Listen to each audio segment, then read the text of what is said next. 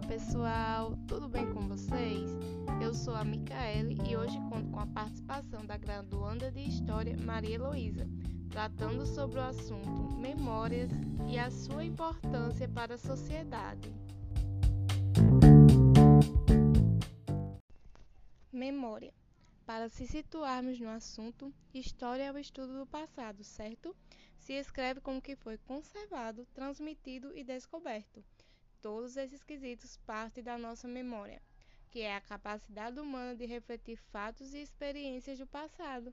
Os historiadores utilizam o conceito de memória social desenvolvido por Morossi Robles, segundo o qual toda memória coletiva é uma memória de grupo.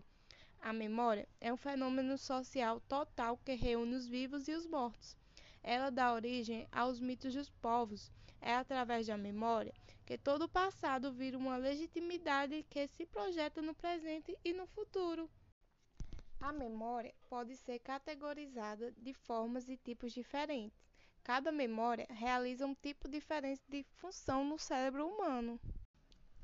Tipos de memória: existe a memória de curto prazo e a memória de longo prazo.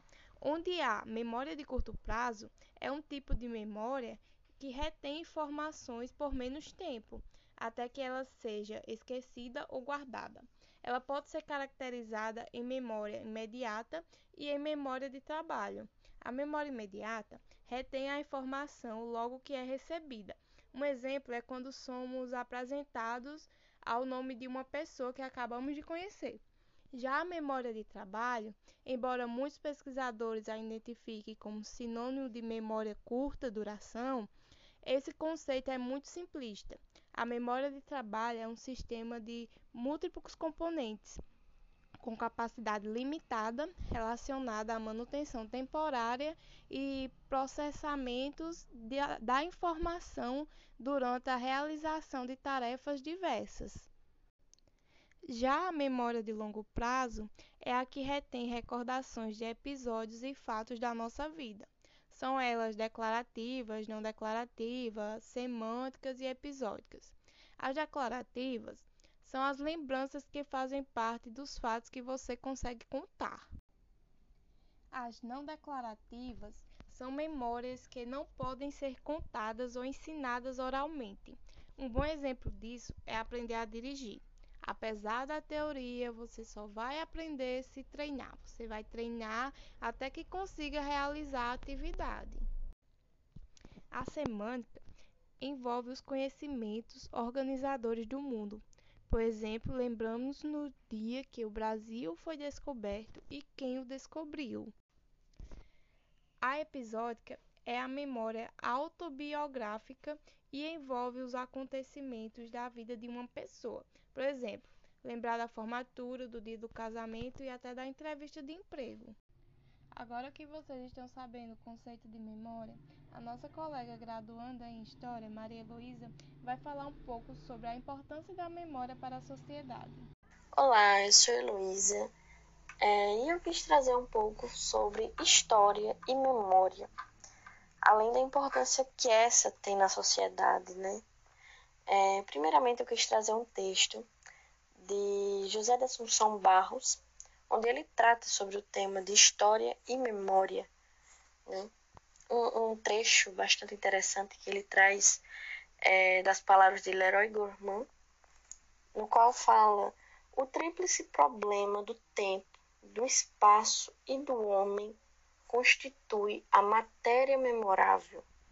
Portanto, o tempo, espaço e homem constrói a história, constrói essa matéria memorável, que viria a ser matéria oral, escrita, os objetos, os instrumentos que vão ser é, criados durante esse espaço-tempo pelo homem, não é?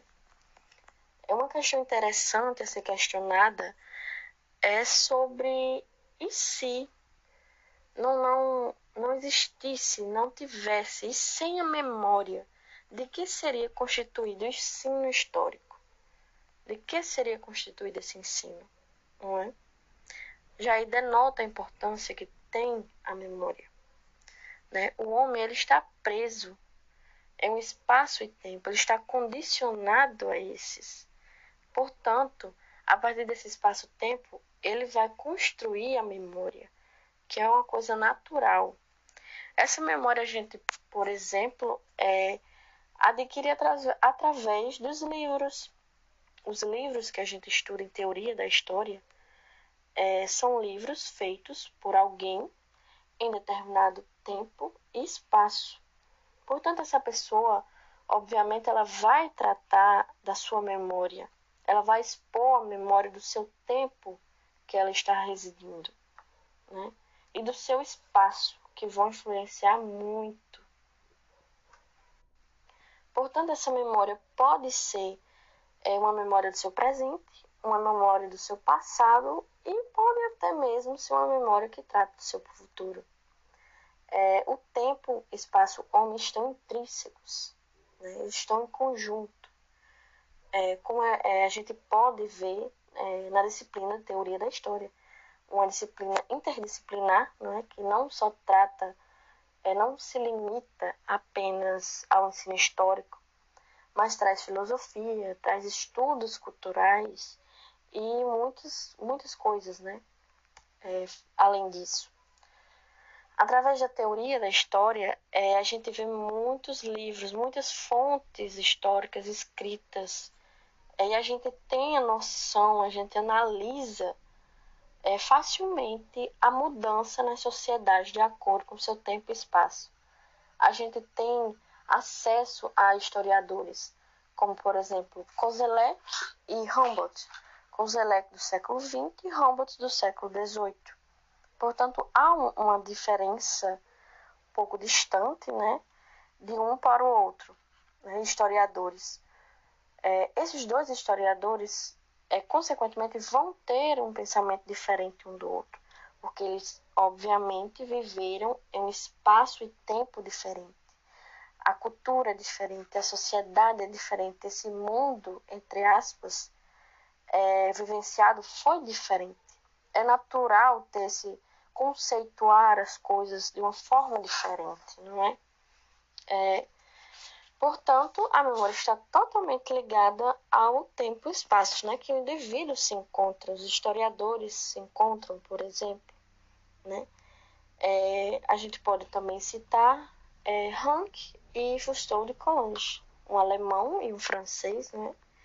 É, Rank conceitua a é, história como ciência e arte Cousteau de Coulanges é, conceitua apenas como uma ciência.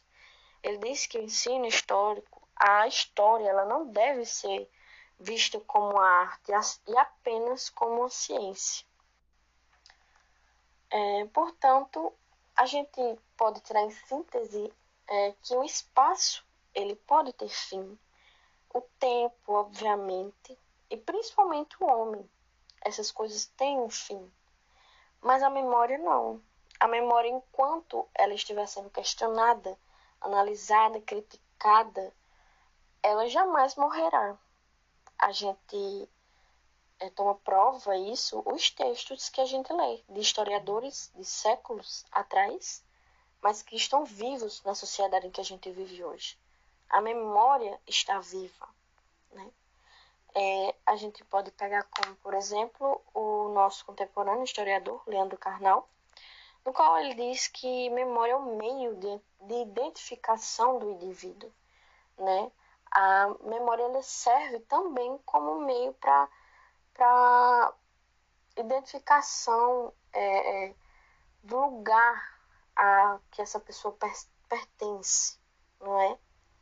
Além de que, é, se não há a memória, se não há, é, é, se não tem essa cultura de preservar a memória, por exemplo, como bibliotecas, né, a qual a gente pode ver que nesses últimos tempos foram destruídas várias, né? um local de muita importância, onde se tem muita memória, muita memória nesse espaço né? Ou seja, essa sociedade ela está fadada a ser manipulada, está fadada a ser conquistada, como diz ele. Portanto, ele denota com essas palavras que a importância, o peso que a, que a memória tem, não só para historiadores, não só para o círculo acadêmico, universitário, mas para uma sociedade como um todo, que denotando assim a importância que essa memória tem. É, se não existisse essa memória, a gente não tinha o sentimento de pertencimento de algum lugar. Né? A gente não teria uma história passada. A gente não saberia os nossos, a nossa história antecedente, não é? Portanto, com isso eu finalizo a importância que a memória tem como um todo.